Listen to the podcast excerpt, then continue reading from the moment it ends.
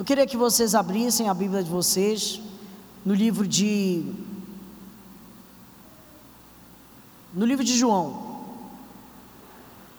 no capítulo 13.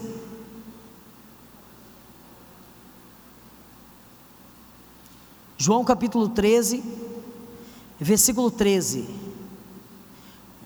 João 13, 13.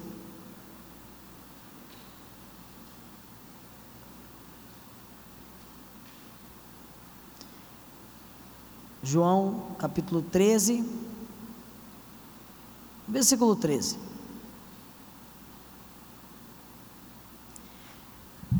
Uma das coisas que temos como propósito como igreja é servir, amém?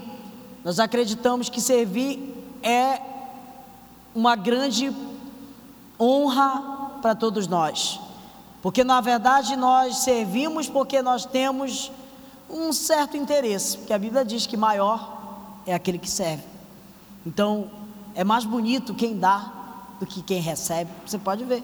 Você admira, olha, tão bonito o cara que recebeu o presente. Não, é bonito quem dá. Olha, tão bonito esse cara é generoso, essa menina é generosa. Amém? E eu queria hoje falar um pouco de, de servir.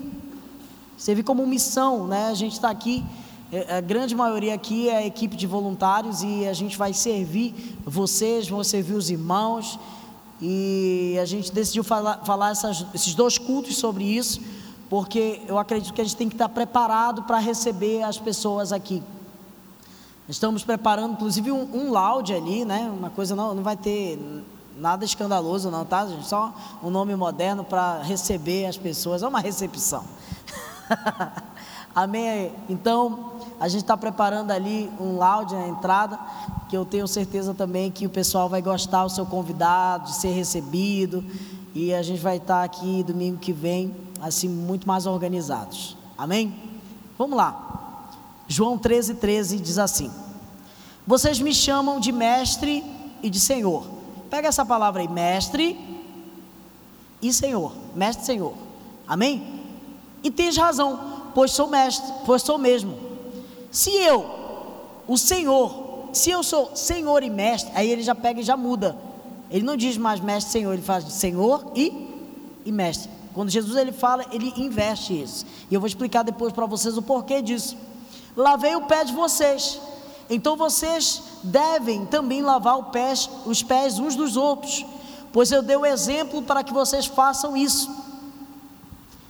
Eu vos afirmo, e isso é verdade o empregado não é mais importante que o patrão, assim como o mensageiro também não é maior do que a mensagem, ou, que, aquele que enviou. Já que vocês conhecem esta verdade agora, serão felizes se vocês praticarem ela. Vamos, vamos repetir essa última frase? Se vocês praticarem, serão felizes. Coloca a mão no coração. Deus, obrigado. Obrigado por estarmos aqui. Obrigamos, obrigado por aprendermos do Senhor. Obrigamos, obrigado por essa noite. Nós desejamos trazer hoje o teu reino sobre a nossa vida, sobre o nosso coração. Pai, nós queremos ouvir a tua voz. Nós queremos agora receber do alto aquilo que é nosso, aquilo que o Senhor nos deu. Por isso agora liberamos essa, esse lugar essa atmosfera para tudo aquilo que Deus vai fazer aqui. E por isso, Deus, nós empenhamos agora a nossa atenção para tudo aquilo que o Senhor deseja falar para nós, em nome do Senhor Jesus. Amém e amém. Eu queria falar para vocês sobre trabalhadores do caminho. Trabalhadores do caminho. Esse texto ele é a conclusão de um dos atos mais bonitos do ministério de Jesus. Ato esse que muitas pessoas copiam até os dias de hoje, para querer trazer uma certa honra para alguma pessoa. Eu já vi, inclusive, casamentos, e me emocionei muito, onde o noivo lavava o pé das noivas.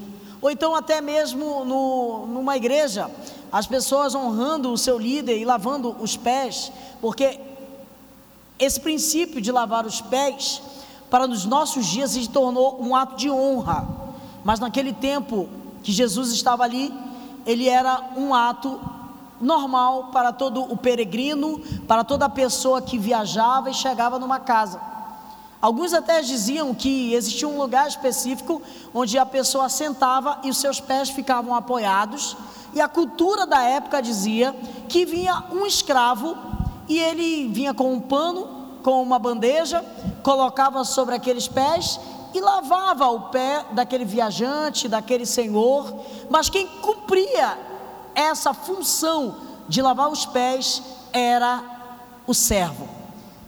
E se você for ver, a palavra de Deus, toda vez que se refere a um servo, ela está usando exatamente a palavra escravo. Um escravo era aquele que lavava os pés.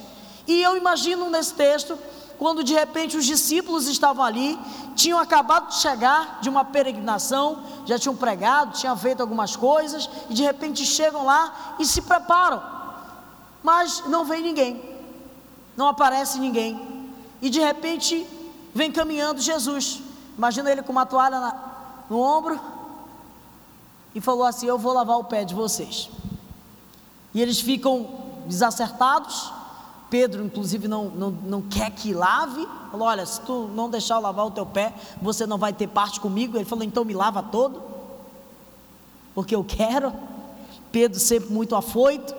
Mas Jesus, ele pega e ocupa esse lugar, que para alguns seria um lugar de humilhação, mas para ele foi um lugar de honra.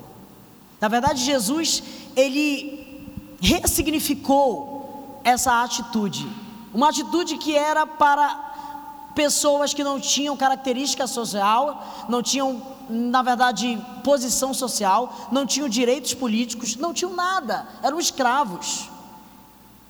Ele pega e ressignifica uma coisa que era uma humilhação e passa a ser algo que hoje para nós é honra. É honra lavar os pés de alguém. Porque servir no modelo de Jesus, naquele que ele vem ensinar para nós, servir é uma grande satisfação, é um grande prazer, é uma grande honra. Então, servir para todos nós sempre vai ser uma satisfação. Servir para todos nós sempre vai ser um grande privilégio. Servir, ajudar, gastar o nosso tempo com alguém, aconselhar alguém, sabe, orar por alguém, sabe, ser generoso em alguma coisa, sempre deve ser para nós um motivo de satisfação.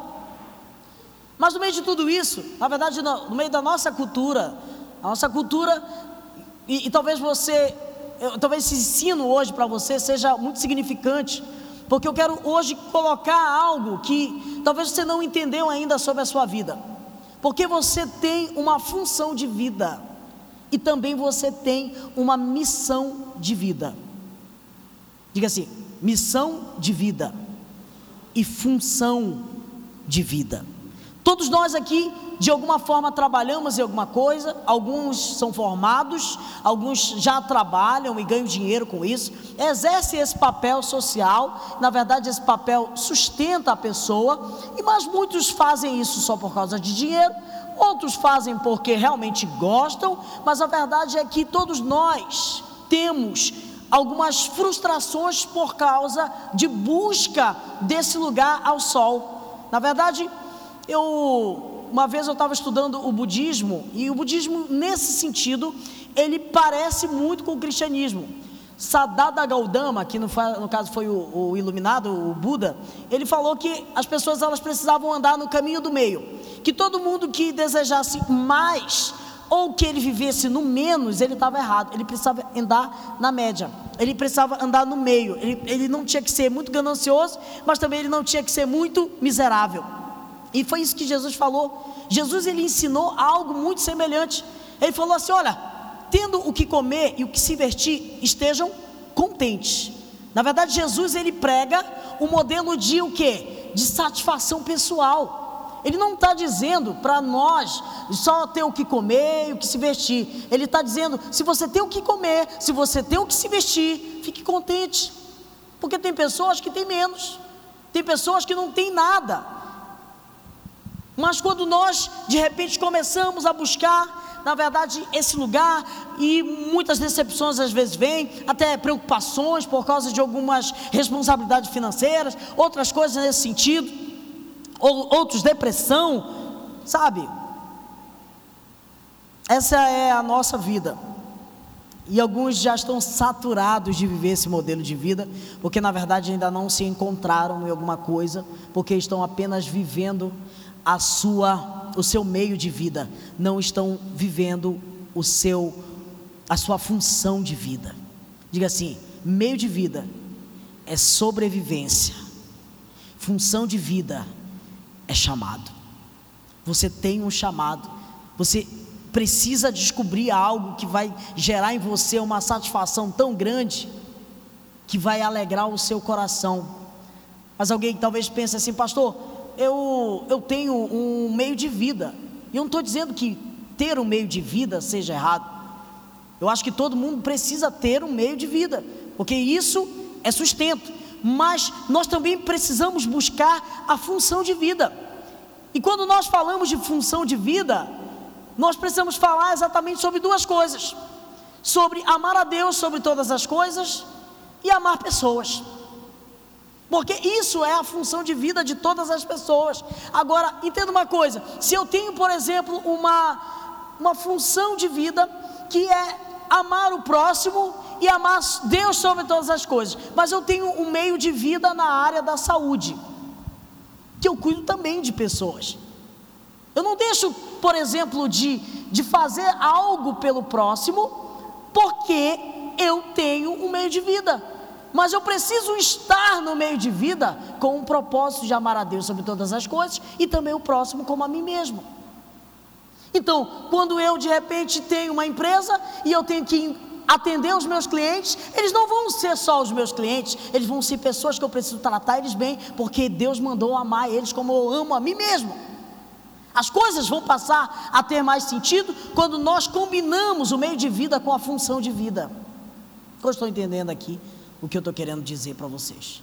Então, quando nós dependemos ou só vivemos olhando para o meio de vida, a nossa vida talvez perca um sentido. Mas quando nós olhamos o nosso meio de vida e fala assim, a gente pode alcançar alguém, nós podemos expressar Jesus. Esses dias eu estava desesperada, desesperado, com uma mulher desesperada, que era a, a, uma amiga nossa que ela tem uma franquia de de churrascaria na cidade, que ela tem aproximadamente 300 funcionários, mas ela estabeleceu ali que ela iria ter um culto antes de cada, de cada expediente. E ela não tinha pessoas para ir lá abençoar ela. E ela chegou, pastor, por favor, vai lá e tal. Eu falei, eu vou. Entendeu?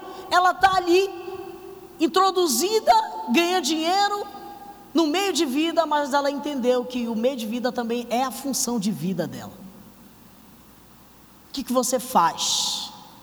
pode repercutir só para essa cidade, ou só para essa terra, ou, ela, ou, ela, ou ele pode repercutir para o próximo. O meio de vida, às vezes, embriaga a gente, a gente esquece o propósito e às vezes ganha o mundo todo e perde a alma. O meio de vida faz, às vezes, o homem ser bem sucedido. E eu posso dizer que uma das piores desgraças que existe para um homem é ele ser bem sucedido onde Deus não chamou ele. Eu estou feliz, eu estou satisfeito, mas Deus não me chamou ali. A nossa missão de vida é aquilo que a gente é. Diga assim, a nossa missão de vida. Diga assim, a nossa missão de vida é aquilo que a gente é. A nossa função de vida é aquilo que a gente faz. Vou repetir. A nossa missão de vida é que, aquilo que a gente é. A nossa função de vida é aquilo que a gente faz. Você não é o que você faz, você é aquilo que Deus te fez ser, que é ser filho de Deus, chamado e ungido do Altíssimo. Então, eu queria tratar aqui para vocês sobre aquilo que o Senhor está querendo trazer. No livro de Mateus, no capítulo 22, no versículo 36 até o 42, vai dizer assim: Mestre, qual é o grande mandamento? É tipo assim: Senhor, existem muitos mandamentos que Moisés deu, mas qual é o principal? Qual é o grande mandamento? Qual é aquele que realmente vale a pena seguir? Aí o Senhor pega e ele respondeu: Amarás ao Senhor teu Deus de todo o coração, diga todo o coração, toda a tua alma e de todo o entendimento. Ele está dizendo assim: corpo, alma e espírito. Ame a Deus em todas as suas formas de existência. E ele pega esse, esse é um primeiro mandamento, mas existe outro, segundo, que não é menor que esse. E ele diz assim: Amarás o teu próximo como a ti mesmo. E desses dois mandamentos resume-se ou depende toda a lei e todos os profetas. A minha missão nessa vida e a sua também, meu querido, é amar Deus sobre todas as coisas e servir pessoas e ajudar pessoas. Se você não entender isso, a sua vida ela não vai ter uma significância, porque você no fundo cela o seu amor por Deus ajudando pessoas. Ajudando o próximo, se comprometendo com algum dilema, com algum problema de alguém. Na verdade, eu tenho plena certeza que o remédio para algumas pessoas aqui, para alguns problemas de existência aqui, é ajudar alguém. Porque quando você passa a ajudar alguém, você passa a se comprometer com alguém em outro nível. E Deus ele deseja trazer a todos nós nessa noite uma consciência que Deus deseja nos usar para sermos bênção de alguma forma em algum lugar. João 13, 17 vai dizer: se vocês praticarem isso, serão felizes. Entenda que é condicional. Se você quer felicidade de vida, você precisa entender que você precisa amar a Deus em todos os sentidos corpo, alma espírito e o seu próximo como a manifestação do recebimento de todo esse amor. Isso se resume tudo aquilo que o Senhor tem para a nossa vida. E essa história de Jesus, ela basicamente nos faz três perguntas, que é isso que eu quero abordar aqui para vocês de forma rápida. Primeiro, por que eu vivo? Você já parou para perguntar isso para você mesmo? Por que eu vivo? Você também já pa parou para perguntar assim para você? Como eu sirvo? E também você já parou para perguntar assim para você: a quem eu sirvo? Você vive para quem? Você serve alguém, como você pode fazer isso? E quem realmente é o maior endereçado disso? Primeiro, nós servimos porque é da natureza de Jesus servir. Preste atenção. João 13, 13, 14 vai dizer que o Senhor, como filho, manifesta isso. E ele pega e diz assim: Olha, vocês me chamam de Senhor e. Vamos ler o texto de novo? Vocês me chamam de quê? De mestre e de. Diga assim: mestre e Senhor. Eu, porém, digo o quê? Que sou, sou Senhor e mestre. Vocês me chamam de mestre e Senhor, eu sou Senhor e Mestre. O que isso quer dizer a todos nós aqui essa noite? O que é que o Mestre faz? O mestre serve. O que o Senhor é? O que o Senhor faz? Ele é. O Senhor ele é. Então você, apesar de fazer várias coisas, você não é o que você faz. Você é quem o Senhor disse que você é, que é ser filho de Deus. Você nunca vai representar o que você faz. Você vai ser exatamente aquilo que o Senhor disse que você é. Em outras palavras, ele está dizendo assim: o mestre ensina, o Senhor é o dono. Vocês me chamam de mestre e Senhor, porém eu digo, antes de ser mestre, eu sou Senhor. Eu sou, por isso que, por eu ser, eu faço. Esse é o problema das pessoas. Às vezes elas não sabem quem elas são, e por elas não saberem que elas, quem elas são, elas não conseguem fazer. Mas quando nós sabemos quem somos, nós vamos realizar tudo aquilo que nós precisamos fazer. Você não é aquilo que você faz. Você é aquilo que o Senhor conquistou na cruz por você. Você é filho amado de Deus. Então nós servimos porque é da natureza dos filhos de Deus. Entenda uma coisa: Deus não tem amor, Deus é amor. E por termos a natureza de Deus, nós temos que amar. Deus se envolveu ao ponto de morrer, então nós temos que nos envolver. O Senhor trabalhou, nós também temos que trabalhar. O Senhor orou, então nós também temos que orar. O Senhor jejuou, então nós temos que jejuar. O Senhor ajudou, então nós também temos que ajudar. O Senhor foi generoso, então nós também temos que ser generosos. Presta atenção, quando você serve, você imita a natureza de Deus que já está dentro de você. Servir a Deus é um privilégio. Se você quer imitar Jesus, sirva, porque foi o que mais ele fez. A igreja não precisa de pessoas para ajudar, a, a igreja precisa de pessoas que vão entender que, por elas serem filhas de Deus, elas vão fazer algo que vai agradar o Pai, porque tem a ver com a natureza do Pai. Por entender a natureza do Pai, eles vão fazer alguma coisa. Posição de liderança é uma oportunidade a mais de servir. A minha única diferença de vocês talvez seja um, um pouco mais de tempo e porque eu sirvo um pouco mais do que vocês. Isso é o que nos diferencia. Nós somos iguais diante de Deus. Todos nós somos filhos de Deus. Eu não tenho um telefone vermelho para falar com Deus. Deus é bom. Então Deus ele quer te levar a um outro nível nessa noite. Ele quer te tirar do ordinário. Você sabe o que é ordinário? Chamar de ordinário.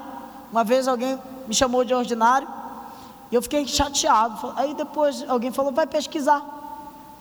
Ordinário. Aí eu peguei e fui pesquisar. Aí a palavra ordinário significa normal. Aí depois eu não me chateei mais, então estou normal. Mas se você quiser o que? Ser extraordinário, aí você precisa entender que Deus quer te levar para um outro nível. Então Deus quer nos tirar da normalidade e nos colocar em um nível de extraordinário. Aí você vai lá no TV Câmara, TV Senado, aí você vê o cara lá que vai começar a sessão lá dos parlamentares. Vai começar a sessão ordinária. Sessão normal do dia tem que acontecer. Então saia da normalidade ou ordinário. Vai chamar todo mundo de ordinário daí por aí que você vai poder de repente até levar um, sei lá, um puxão de orelha. Mas nós, quando estamos sendo, estamos na média, estamos na normalidade, nós somos ordinários. Deus quer nos fazer extraordinários. Diga amém.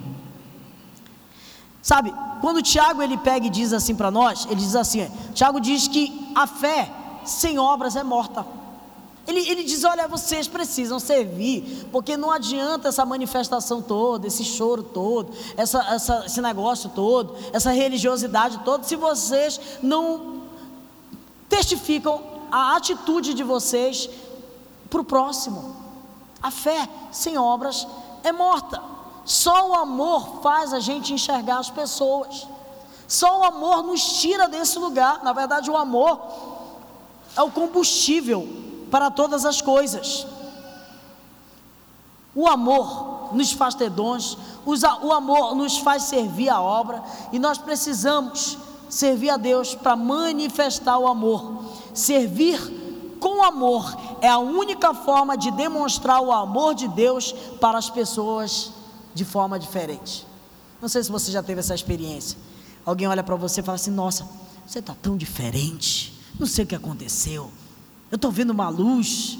Às vezes é um clarão, né? Às vezes é um, parece um relâmpago. É Deus. Porque quando você representa o Senhor, você gera uma paz no seu coração. Então, quando você de repente passa a ajudar, ser solícito, amar as pessoas, orar pelas pessoas, você vai ser reconhecido como filho de Deus. Então, servir com amor é a única forma que eu posso te dizer, de forma mais concreta, que Jesus vai se manifestar para algumas pessoas, através de você através da sua luz, através daquilo que você faz, através daquilo que você realmente é. Amar é servir, e a única forma de demonstrar na prática que Jesus está vivo é a gente servir uns aos outros. Por exemplo, eu quero me atentar ainda nesse texto, eu, eu já vou correr para terminar.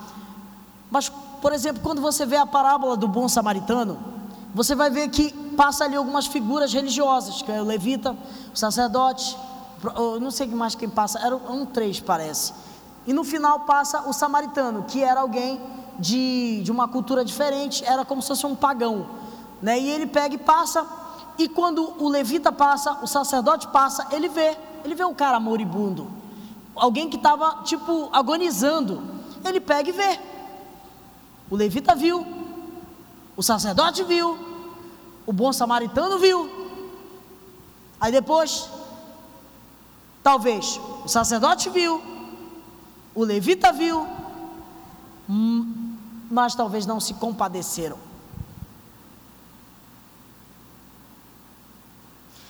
Muita gente vê, até se compadece, até sente uma vontade, mas não toma uma atitude. O sacerdote, o levita, eles viram, se compadeceram, mas não se comprometeram. Nós precisamos ver, nós precisamos compreender, comparecer, perdão, e se comprometer. A diferença está aí. Você sempre vai ver. Às vezes você vai até se compadecer, mas você precisa se comprometer. Se comprometer é aquilo que faz a diferença. Servir não é dar esmola. Nós damos esmolas quando nós sentimos. Servir é justamente uma atitude de quem viu uma necessidade e se comprometeu com aquilo. Nós precisamos ter no coração esse desejo de crescer, de avançar, porque nós servimos porque amamos. Se você não ama, você não tem como servir. Se você não consegue ser levado a esse nível, você não vai conseguir servir. E por último, nós servimos porque nós queremos alcançar a todos. Eu fiz uma pergunta no começo: por que eu sirvo? Você serve porque você é filho de Deus. Como eu sirvo? Amando com amor. Você serve com amor. E a quem eu sirvo? Todos. Não existe distinção. Na verdade, Jesus, ele no grande julgamento, quando ele separa as ovelhas e os bodes, e alguém ficar reclamando lá, vai questionar com ele, ele falou: porque eu estou aqui.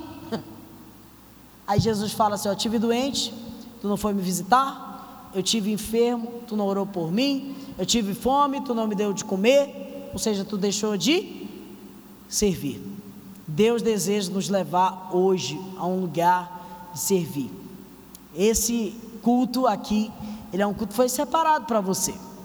Porque nós, nessa igreja, vamos servir essa cidade.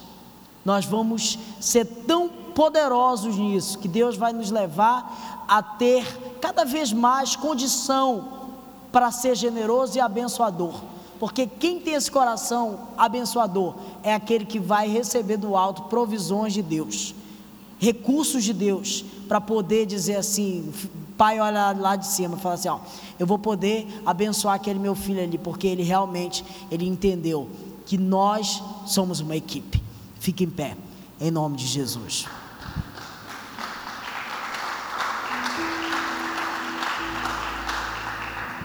Então eu queria que hoje você pensasse: por que você serve?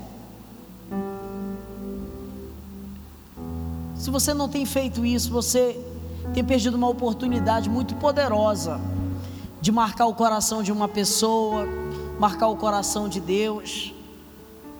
Nessa noite, você pode até pensar aqui nesse lugar: poxa, talvez alguém podia, pudesse estar aqui para escutar isso. Não, você que está aqui, era para você escutar. Mas domingo que vem a gente vai fazer um culto muito abençoado aqui que eu gostaria muito que você exercesse isso, que você colocasse no coração esse anseio de trazer alguém aqui. Vocês lembram daquele paralítico que não tinha condição de ver Jesus? Os amigos dele pegaram ele, ele não conseguia andar. Aí eles carregaram ele, subiram ali a casa, trouxeram ele por cima. Nossa, olha que, que paixão, que amizade. Eu sei que tem algumas pessoas aqui que conhecem pessoas que estão sem andar estão sem força, estão sem condição, sem condição nenhuma. E eu queria que você orasse nesse momento por isso. Que você pensasse aí na sua mente, no seu coração. Em algumas pessoas, a gente vai fazer duas orações. A gente vai orar por pessoas e vai orar por por domingo, esse dia 17, que nós vamos estar iniciando oficialmente essa igreja. Pai, eu coloco agora a minha vida diante de Ti. Eu peço que o Senhor venha agora trazer renovo, graça sobre a nossa vida. Nos perdoa, Senhor.